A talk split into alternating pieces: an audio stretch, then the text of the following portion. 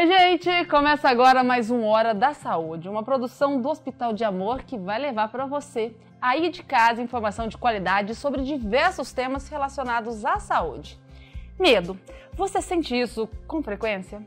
E a ansiedade? O que, que é isso? Você tem a sensação de que consegue se desligar da rotina no final do dia? Aquela impressão de que os pensamentos não desligam nunca?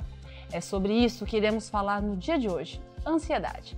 Para me auxiliar nessa missão, mais uma vez, meu parceiro de programa, Dr. Marcelo Gobo Júnior. Olá, doutor Marcelo. Olá, Glaucia. Marcelo, ansiedade. Grande número dos brasileiros sofrem com esse problema. Exatamente, Glaucia. De acordo com a Organização Mundial de Saúde, a OMS, o Brasil é o país com a maior taxa de pessoas com transtorno de ansiedade no mundo inteiro e o quinto em casos de depressão. Conforme o levantamento da OMS, 9,3% dos brasileiros têm algum transtorno de ansiedade e a depressão afeta 5,8% da população. É muita gente lidando com essas sensações, vivendo como aquela música que ficou famosa no Brasil há um tempo atrás, interpretada pela banda J Quest. Conhece? Conheço sim, Glaucia. Vou, vou, vou recitar um pedacinho para você. Ei, dor, eu não te escuto mais, você não me leva a nada. Ei, medo, eu não te escuto mais, você não me leva a nada. E se quiser saber para onde eu vou, para onde tenha sol, é para lá que eu vou. E se quiser saber para onde eu vou, é para onde tenha sol, é para lá que eu vou. Yes. Vamos sentar para conversar Vamos sentar, isso? claro. É bom ter um lugar de sol para ir, né? Exatamente, Glaucia. Esse é o nosso assunto de hoje, né? Como a gente encontra esse lugar de sol para ir, sendo um país tão ansioso e com um ano em que as taxas de ansiedade aumentaram em todo mundo.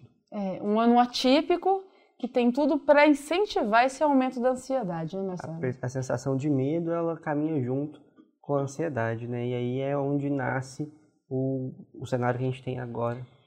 Você falou que o medo caminha junto com a ansiedade. Medo não é ansiedade. Medo não é ansiedade, tem relação direta, mas são coisas diferentes. Uhum. O medo, ele tem um objeto.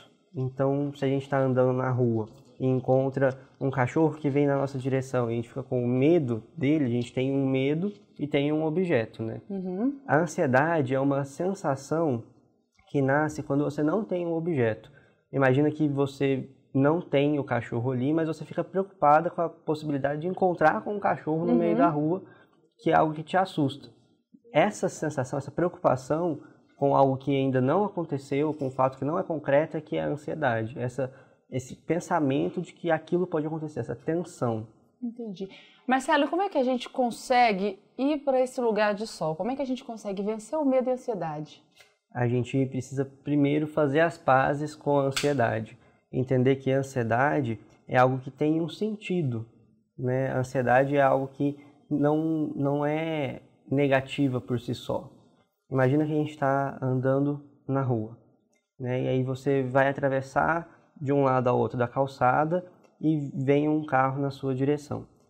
Quando você não tem medo ou não tem ansiedade, você passa por ali e se o carro estiver em alta velocidade, ele pode te atropelar porque você não consegue desviar. Se você tem medo em excesso, talvez você não saia nem de casa de preocupação de que pode ser atropelada ao longo da rua. A gente precisa desse balanço, desse equilíbrio, para que a gente possa se proteger na hora de encontrar um perigo, conseguir sair dele. Esse sistema lá dentro do nosso cérebro é que é responsável por nos defender de perigos comuns do nosso cotidiano. Marcelo, uma vez eu li um poema, não me lembro o nome do autor, mas ele falava que falava sobre a depressão, que a depressão é como uma mulher vestida de preto, que quando ela aparece você precisa con- convidá-la para dentro dessa casa e conversar com ela. Com a depressão acontece algo desse tipo, com a ansiedade? A gente precisa compreendê-la. E é- talvez esse compreendê-la possa fazer algo semelhante com o poema que você cita. A gente conhecer sobre a ansiedade nos protege, porque nos deixa mais capazes para poder aprender a lidar com ela. Quando a gente é, usa isso no nosso dia a dia, a gente vai começando a se perguntar se aquela sensação que a gente tem, ela se aproxima do real ou não. Se aquilo que é o objeto de medo da gente é um objeto real e se a nossa reação a isso ela é proporcional, né? Então, talvez a gente fazer as pazes com a ansiedade possa ser um bom jeito de aprender a lidar com ela. Você falou sobre a diferença né, do medo e ansiedade, mas Dá para explicar mais sobre a ansiedade? Para a gente entender bem o, o que é essa sensação? Essa ansiedade é esse mecanismo protetor em relação aos perigos que estão no nosso dia a dia. De onde isso vem? Lá dentro do nosso cérebro existem regiões que são responsáveis por manter a nosso equilíbrio basal. Essa manutenção de equilíbrio, ela vai acontecer de modo quase natural, sem que a gente tenha muito controle. Então, se a gente está andando no escuro, não te dá uma sensação de tensão, que você fica mais alerta? Esse sistema de alerta é onde mora a ansiedade lá dentro do nosso sistema nervoso central. Se eu te falo assim, a gente vai andar no meio de uma floresta e tem uma onça solta, você vai ficar se preocupando de que qualquer barulho pode ser um perigo iminente, pode ser a onça vindo na sua direção? Essa sensação ela é automática. Ela não tem uma causa ou uma determinação a partir da nossa vontade. Ela simplesmente acontece porque o nosso corpo tenta nos defender desse tipo de perigo, nos deixando mais alertas.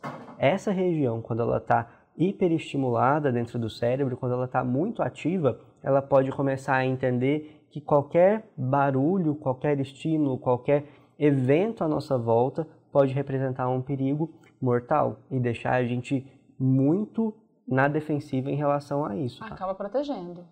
É para proteger, mas às vezes a intensidade com que isso acontece pode nos trazer muito sofrimento. Mas então a ansiedade nem sempre é ruim? Nem sempre é ruim ela vai ser ruim quando ela nos limita a executar as nossas atividades do cotidiano. E é aí que a gente começa a separar o que é a sensação ansiedade daquilo que é o transtorno de ansiedade. Quando essa sensação é tão grande que ela é capaz de impedir a, a, o nosso cotidiano de acontecer sem prejuízo, sem sofrimento, a gente vai caminhando para dentro daquilo que é a categorização do transtorno. Marcelo, mas dosar essa ansiedade é difícil, não é? Acho que aí é que tá o, o, grande pulo do gato. Conseguir dosar na hora certa, conseguir controlar essa ansiedade. Estou certo ou estou errada? É bem isso, mas a gente não, a gente não consegue controlá-la. A gente precisa entendê-la, né? A pessoa que sente isso, como eu disse logo anteriormente, ela não tem muito controle, né? Isso é uma decisão que o nosso corpo toma de modo automático. Assim como se você colocar a mão em cima de uma chapa quente, você vai ter o reflexo de tirar. Uhum. Assim, se a gente tiver em um ambiente desconhecido, em que você não se sinta confortável, você naturalmente vai ficar mais alerta porque alguma coisa pode acontecer ali. A gente vai aprendendo isso ao certo. longo da nossa vida, pelos nossos hábitos cotidianos, pelas nossas relações com as pessoas, pelas coisas que a gente aprende, pelos livros que a gente lê, pelos filmes que a gente assiste, a gente vai criando uma sensação do que pode nos deixar confortável e daquilo que não pode nos deixar confortável. Mas esse instinto, ele já é natural, ele é inato. A gente nasce com isso em nós. Mas quem está assistindo a gente e sofre de ansiedade, sofre de ansiedade, tem ansiedade em excesso, deve estar tá pensando agora, mas eu não quero entender.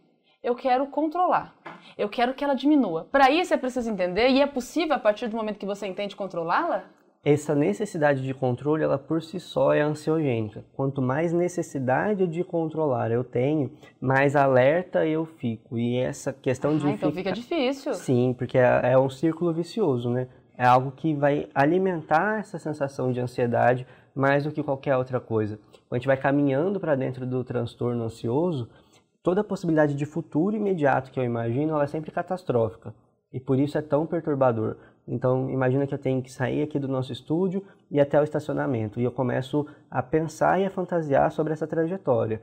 Que alguém pode vir na minha direção e me atacar e me assaltar, ou que eu posso é, descer as escadas, escorregar e me machucar. E eu sempre vou pensando em algo catastrófico em relação a isso e vou ficando Nossa. hipervigilante.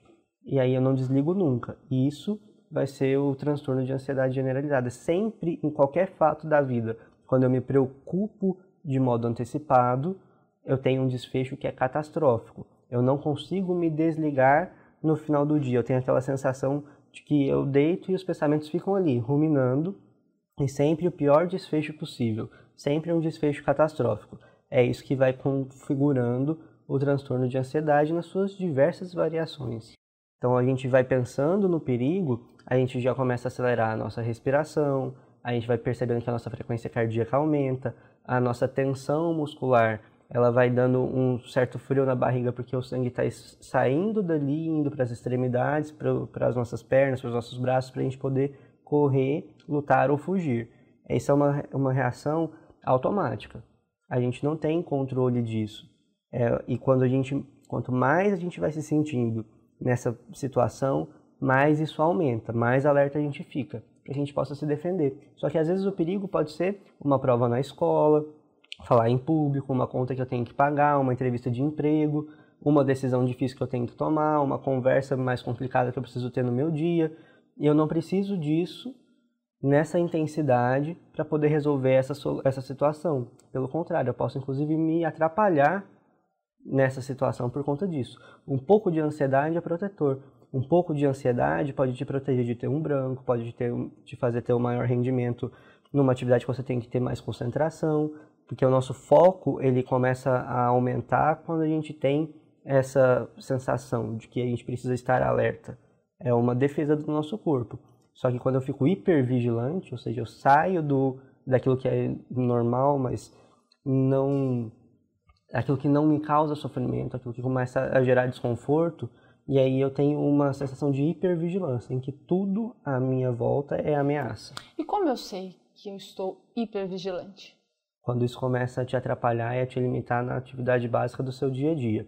Então, se você vê duas pessoas conversando no meio da rua e você já começa a pensar que aquilo é sobre você, ou quando alguém fala que precisa conversar com você mais tarde e você para de conseguir funcionar ao longo do seu dia a dia porque todos os seus pensamentos se voltam para que essa conversa vai ter um desfecho negativo, algo catastrófico, uma sensação de perseguição e de culpa muito forte. Quando você vai é, percebendo que é difícil fazer qualquer atividade pequena por um medo muito grande de que algo dê errado no caminho, você não consegue pensar em outra coisa que não isso, e as suas sensações físicas vão caminhando também nessa direção. Da alteração de apetite, alteração de sono, tudo isso são indicativos de que é o momento de pedir ajuda ou de olhar para isso com um pouco mais de atenção. Mas Marcelo, existe vida além da ansiedade, não existe? Existe. Vida saudável, vida boa, vida de qualidade, com qualidade. Existe. É possível ter ansiedade e ter saúde. Né? A gente precisa encontrar esse ponto de equilíbrio. Doutor Marcelo, que outros transtornos podem se confundir com ansiedade? Um dos principais é o pânico, o transtorno de pânico. Qual que é a diferença? Ah, então é diferente? É, se Eu a achava gente que fosse fosse... a mesma coisa. São muito parecidos, eles compartilham sintomas semelhantes. Se a gente fosse pensar como um espectro, a gente pode falar que a, varia, a variação da intensidade ela é um ponto marcante. Enquanto na ansiedade eu tenho uma preocupação muito grande com o futuro e eu sempre imagino que o desfecho em relação ao meu futuro é catastrófico, no pânico eu tenho uma crise é, somática de ansiedade muito grande. O que é uma crise somática de ansiedade? A gente tem dois tipos de sintomas ansiosos: aqueles que são todos psíquicos, em que eu estou projetando em relação ao futuro, e aqueles que são é, físicos, em que eu vou perceber tremor, a boca fica seca, muda o meu padrão de respiração, muda a minha frequência cardíaca, eu posso ter algum desconforto intestinal em relação a isso. No pânico, quando eu me sinto, é, quando eu me percebo numa situação de vulnerabilidade intensa, eu tenho todos esses sintomas ao mesmo tempo, numa intensidade muito grande, eu me percebo numa situação de vida ou morte. Os sintomas eles podem ser tão intensos e tão fortes que pode parecer com um infarto, alguma sensação assim, é, pela dor no peito que dá, a sensação de opressão que dá em cima do peito, pela dificuldade de respirar, tudo isso em decorrência de uma percepção e uma identificação de vulnerabilidade extrema. E quando a pessoa tem a síndrome do, do pânico, é comum que ela também tenha sintomas ansiosos ou outras síndromes ansiosas em associação, justamente pelo medo de se ter uma crise. E aí, quanto mais medo eu tenho de ter uma crise, mais possibilidade de tê-la eu tenho. Porque eu já vou ficando antecipadamente com aquela sensação, aquela tensão vai se acumulando, e a hora que eu vejo, eu tenho a crise deflagrada. Marcelo, no bloco anterior, a gente falou sobre quando uma ansiedade natural, é, é, não é uma ansiedade natural, quando ela já se torna um problema, já se torna uma ansiedade, né? Se eu for ansiosa uma vez, tiver uma crise de ansiedade, quer dizer que eu tenho esse problema? Quando a ansiedade se torna realmente um problema de saúde? A gente precisa pensar nessas questões da, do tipo de crise. Se eu tenho uma crise de pânico, uma crise de pânico, ela por si só tem uma natureza patológica, tem uma, uma natureza de transtorno, porque ela, ela é limitante e ela traz para você prejuízos, né? Então, é, você não tem um objeto muito claro que é o deflagrador da crise, a própria sensação de medo de ter a crise já é em si um sintoma, é como se a gente tivesse medo do medo, e essa situação específica ela já configura uma necessidade de cuidado. Agora, em relação à ansiedade e a um transtorno de ansiedade, a gente precisa encontrar essa linha divisória entre a percepção ou não de um prejuízo. E isso tem uma variabilidade individual, diferente da crise de pânico, em que você não vai ter tanta variabilidade assim. Na, no transtorno ansioso, eu posso lidar com sintomas de modo diferente. Então, nós dois podemos preencher os critérios que estão lá no DSM ou na CID-10 e, mesmo assim, ter uma vivência muito grande com o sintoma de modo diferente. E eu posso, apesar de preencher esses critérios, escolher ou adotar estratégias de tratamento muito diferentes entre uma coisa e outra. E, claro, sempre me afastando do diagnóstico de causas orgânicas para isso.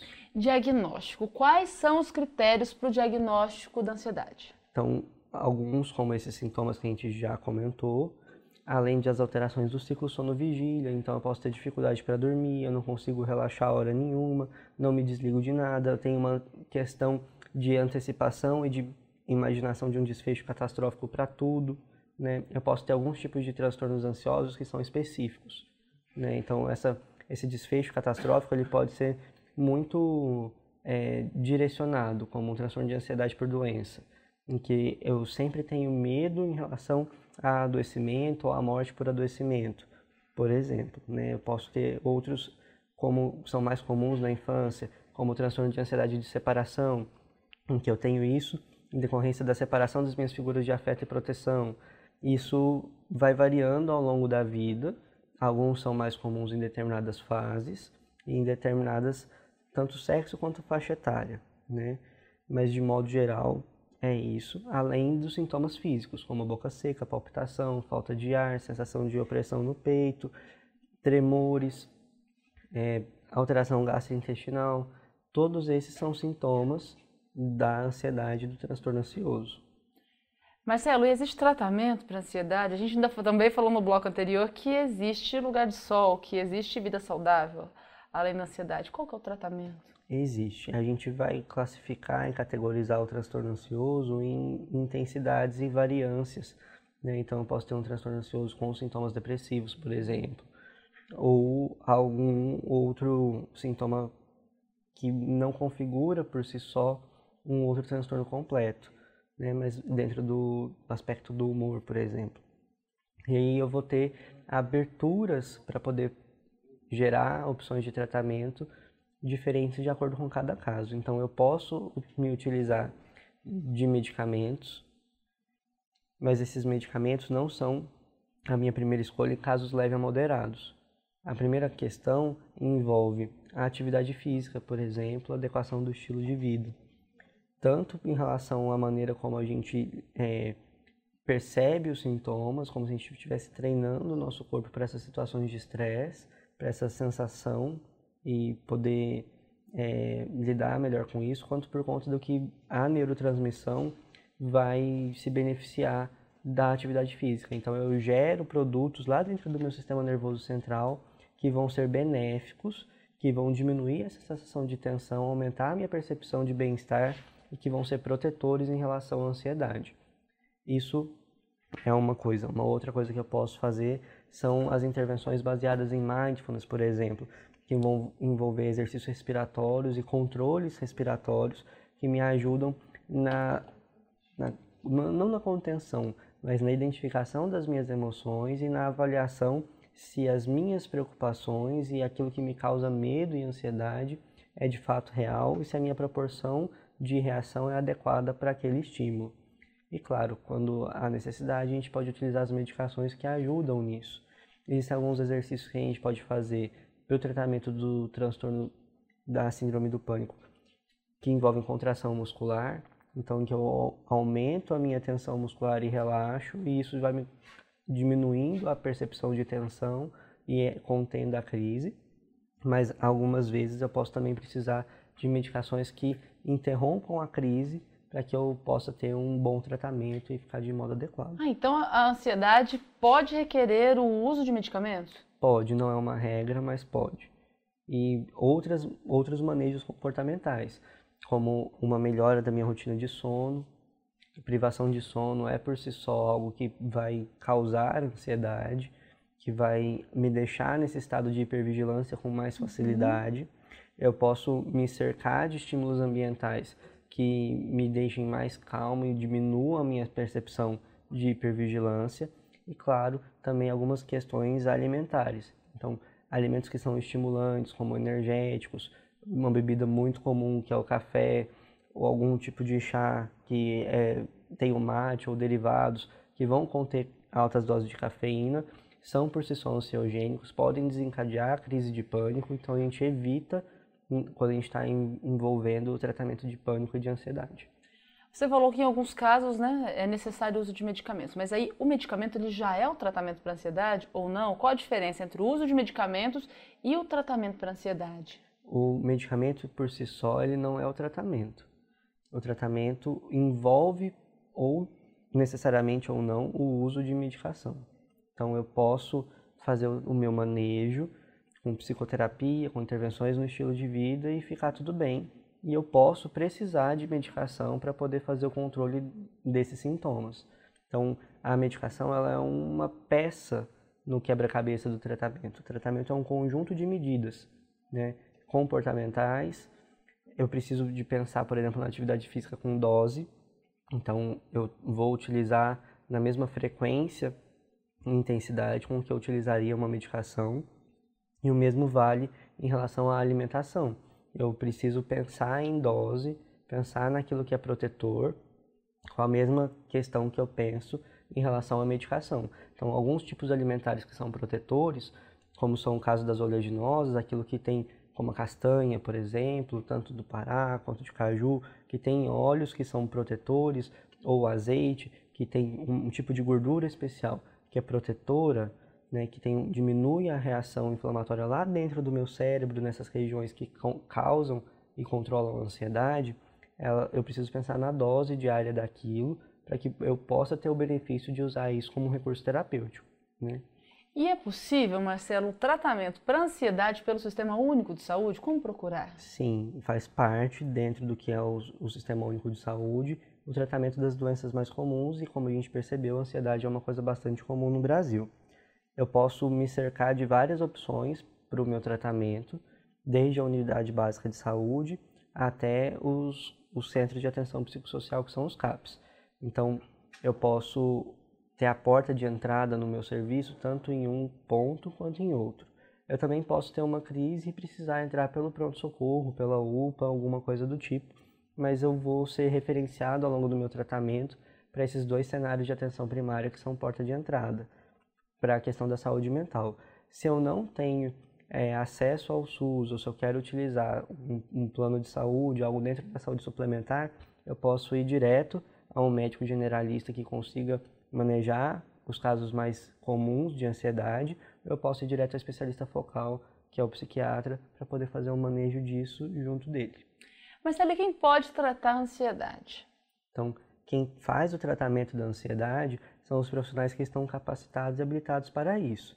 Então você vai ver o médico de família capacitado e habilitado para isso, o psiquiatra capacitado e habilitado para isso, neurologistas, alguns alguns profissionais que são clínicos gerais, tenham feito clínica médica, mas que têm experiência com isso, também podem tratar. O geriatra pode tratar, né? E aí dentro da outra do outro extremo, o pediatra e o ibiatra que vão cuidar dos transtornos mais comuns nessa faixa etária da infância e adolescência. Todos esses profissionais eles acabam sendo é, portas de entrada possíveis e pessoas que podem fazer o tratamento, claro, cada um dentro da sua limitação de prática. Né? Então, conforme a gente vai ficando com casos mais graves, a gente vai precisando mais do especialista focal, que é o psiquiatra. Né? Mas a gente vai encontrar, por exemplo, alguns transtornos ansiosos que têm compulsão alimentar associada, ou que vão ter como um dos sintomas o aumento da compulsão por doces ou por tipos específicos de alimentos, e às vezes o endócrino, que é, é alguém da especialidade da clínica médica, vai ser porta de entrada e vai ser a pessoa que vai começar o tratamento ou indicar o tratamento. Às vezes você encontra alguém que tem uma questão de aumento muito grande do peso, que vai chegar para o serviço de saúde com uma busca por tratar e fazer o manejo da obesidade e que na verdade vai ver um, uma questão é, psíquica de fundo, de comportamento e de hábito e aí vai precisar de procurar um profissional de saúde mental. E claro, dentro da equipe multidisciplinar, a gente tem os outros profissionais que vão tratar e vão cuidar da ansiedade, às vezes até com mais propriedade do que a própria equipe médica. Você falou sobre o pediatra, sobre o geriatra, então a ansiedade pode ocorrer em todas as fases da vida. Qual é a diferença, Marcelo, da ansiedade na infância, na vida adulta e entre os idosos? Ela age da mesma, ela acontece da mesma maneira? Não, ela acontece de modo diferente. Na criança, por exemplo, existem muitos transtornos que são ansiosos ou que vão ter sintomas de ansiedade e que vão ser mais comuns nessa faixa etária e ao longo da vida desaparecem.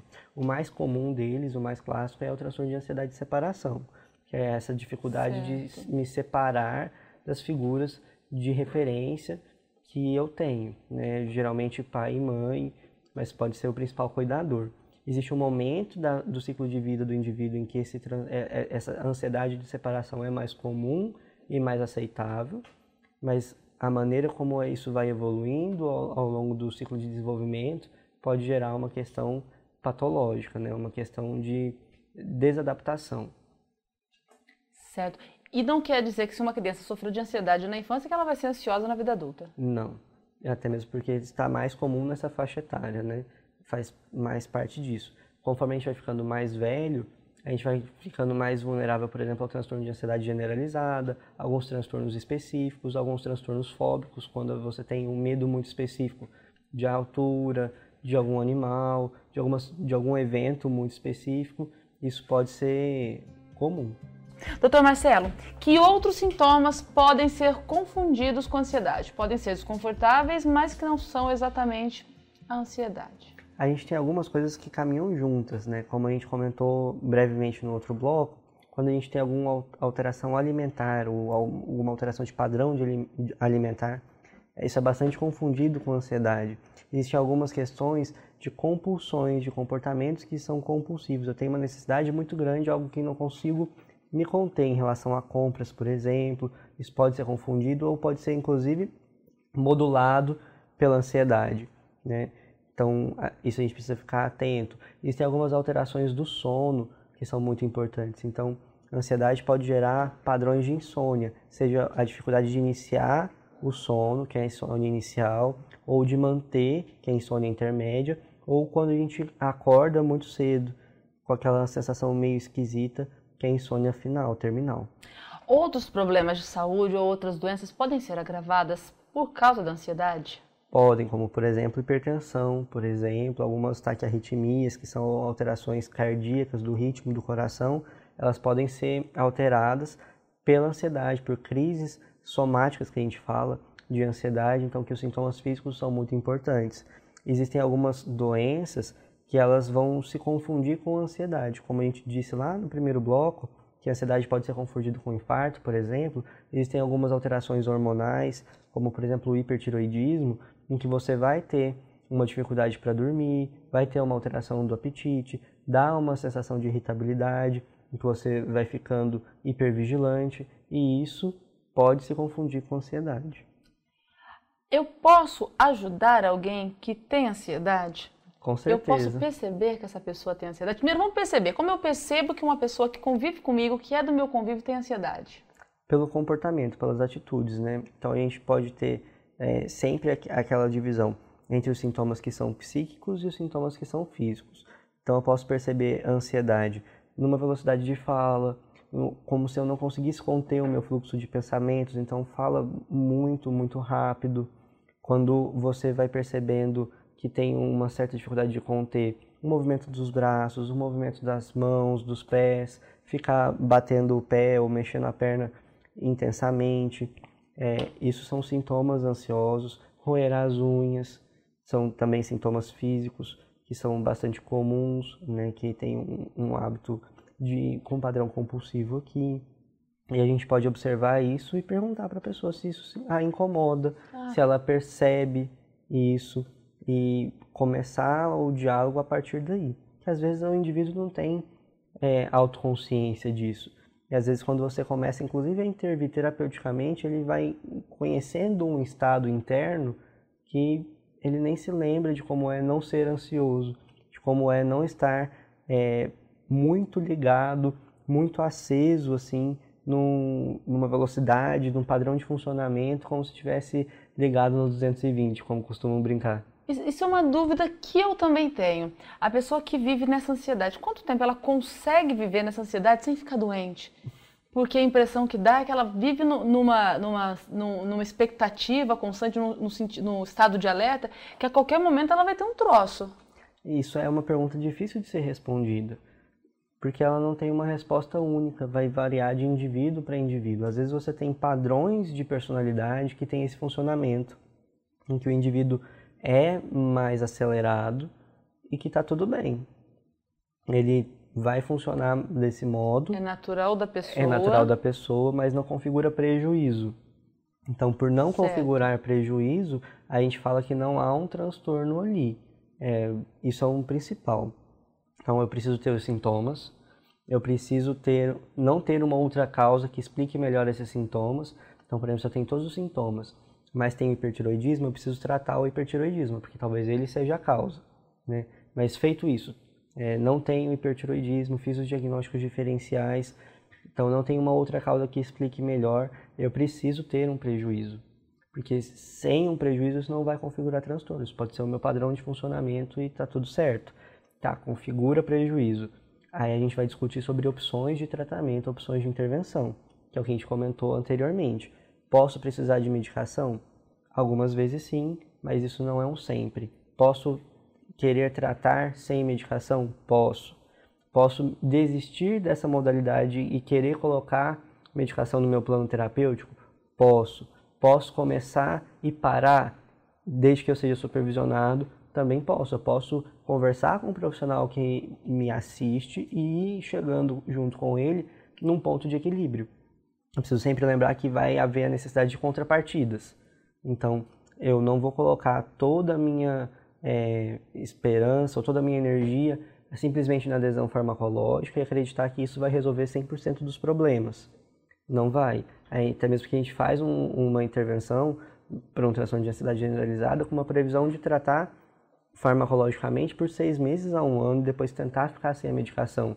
Mas o que, que garante que eu consiga manter isso. Eu preciso de uma adequação no meu hábito, no meu estilo de vida, nas outras questões que garantam a manutenção dessa situação, que eu consiga é, dar continuidade de modo sólido a isso. Então, se eu não faço atividade física, se eu não me preocupo com a minha alimentação, se eu não mantenho um padrão de sono adequado, eu provavelmente vou ter é, novos sintomas ansiosos e não vou conseguir garantir que sem a medicação eu fique isento de sintomas. Então, mais uma vez, a necessidade de hábitos saudáveis de vida. Sim, é, isso é uma das questões imprescindíveis na ansiedade. Alguns outros transtornos é, psiquiátricos, a gente vai abrindo um pouco mais mão disso, é, mas é uma questão imprescindível para todos. Inclusive, em alguns transtornos mentais graves, a gente consegue, com uma potencialização no, no estilo de vida, nas intervenções que envolvem tanto os hábitos alimentares quanto de comportamentos, remeter esses, esses sintomas, mesmo em casos que o uso da medicação ainda não me deixa isento de sintomas. Isso acontece com muitos padrões é, de adoecimento em que eu vou ter transtornos graves, uso a medicação e mesmo assim ainda continuo sintomático.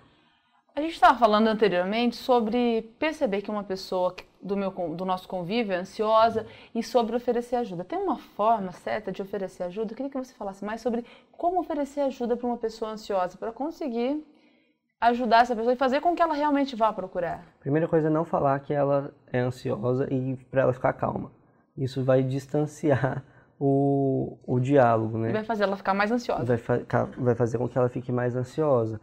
A gente conseguir fazer essa conversa fluir, a primeira coisa talvez seja perguntar se ela tem noção desse padrão de comportamento. Se ela se percebe assim. Como a gente pode perguntar isso? Você, Glaucia, se percebe muito ansiosa? Quando chega o final do dia, você consegue descansar? Quando, antes de dormir, você consegue pegar no sono fácil ou é difícil se desligar das coisas que aconteceram no, no seu dia? Tem tido muita palpitação? Tem tido muita palpitação? Você se percebe, às vezes, numa correria Do... sem motivo? Assim, como se estivesse acelerada e não conseguisse desacelerar? Alterações digestivas? Exatamente. É, essas questões, esse, esse incentivo ao diálogo é o primeiro passo. Claro, a gente não vai conduzir uma consulta sozinho sem ter treinamento para isso, mas eu posso começar a fazer com que a pessoa perceba que alguns hábitos podem estar tá gerando sofrimento, que às vezes a gente também não tem noção do prejuízo que a gente tem. Eu já cuidei de um paciente uma vez que tinha uma restrição de sono muito importante, mas não percebia aquela restrição de sono, ou com padrões de, de consumo é, muito acelerados e muito motivados pelas questões do ambiente, mas eu não percebia isso como prejuízo, até que com o exercício no consultório de observação, e a gente vai conduzindo a entrevista, começa a perceber que, nossa, eu poderia não precisar disso. E esse poderia não precisar disso vai trazendo uma consciência de que talvez haja um prejuízo ali. Certo. Você também falou no bloco anterior sobre o uso de cafeína, sobre o uso de algumas bebidas e também falou sobre a necessidade de hábitos saudáveis e uma alimentação saudável. Existem outras dicas em relação à alimentação? Alimentos, além dessas bebidas que contribuem para a ansiedade, e outros alimentos que fazem exatamente o contrário, que ajudam a controlar, combater, no caso, amenizar os sintomas? Sim, com certeza. É, gente, essas bebidas estimulantes, elas são muito ricas em, em, em substâncias como a cafeína, como taurina, como guaranina, que são substâncias que são muito estimulantes. Então elas aumentam muito a ansiedade, elas são feitas para aumentar o nosso foco, elas têm essa intenção de dar mais energia e isso ativa esse nosso sistema lá dentro do cérebro de hipervigilância. Então elas vão piorar a ansiedade. Algumas outras coisas que são ricas em açúcares simples, como refrigerante, por exemplo, que são muito açucaradas, elas, elas também pioram a ansiedade, porque elas dão muita energia, elas ativam o nosso sistema nervoso de modo muito intenso. Quando isso acontece, se eu sou um indivíduo que tem uma predisposição orgânica à ansiedade, meu cérebro ele vai ficar mais é, estimulado como um todo, inclusive nessas áreas que são ansiogênicas, que controlam a ansiedade. Então eu posso acabar é, me instabilizando ou tendo mais sintomas ansiosos por esse tipo de padrão de consumo. O que, que é protetor? É protetor aquilo que vai te dar um pé no freio.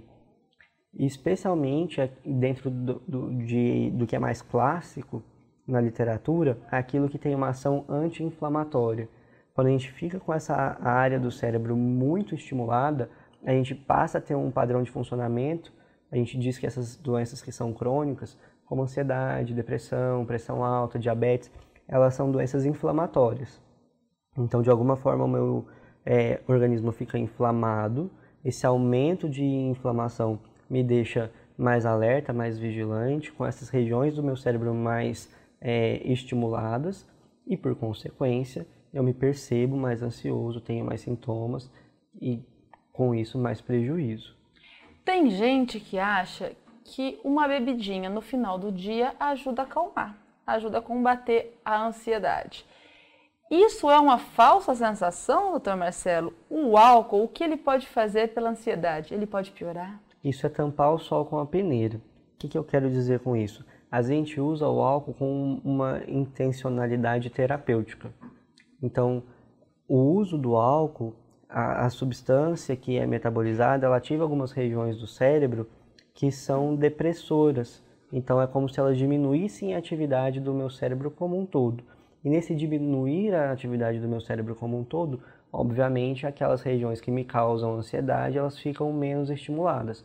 Então, às vezes eu posso beber ao final do dia para poder relaxar e na verdade eu estou tentando me medicar a partir de um efeito que o álcool traz e que outras medicações podem entrar nesse lugar ou simplesmente uma adequação de hábito como parte do tratamento do manejo da ansiedade, especialmente as medidas que são comportamentais. E dependendo da ansiedade e, e do prazo, isso pode gerar outros problemas? Sim, a gente utilizar o álcool, por exemplo, para fazer o controle de sintomas ansiosos de modo crônico, pode gerar um padrão de consumo que configure abuso do álcool, né? uso nocivo da substância, com alguns padrões de dependência e que podem trazer prejuízos, é, eu não diria mais graves, mas outros prejuízos além dos que a ansiedade por si só já causa.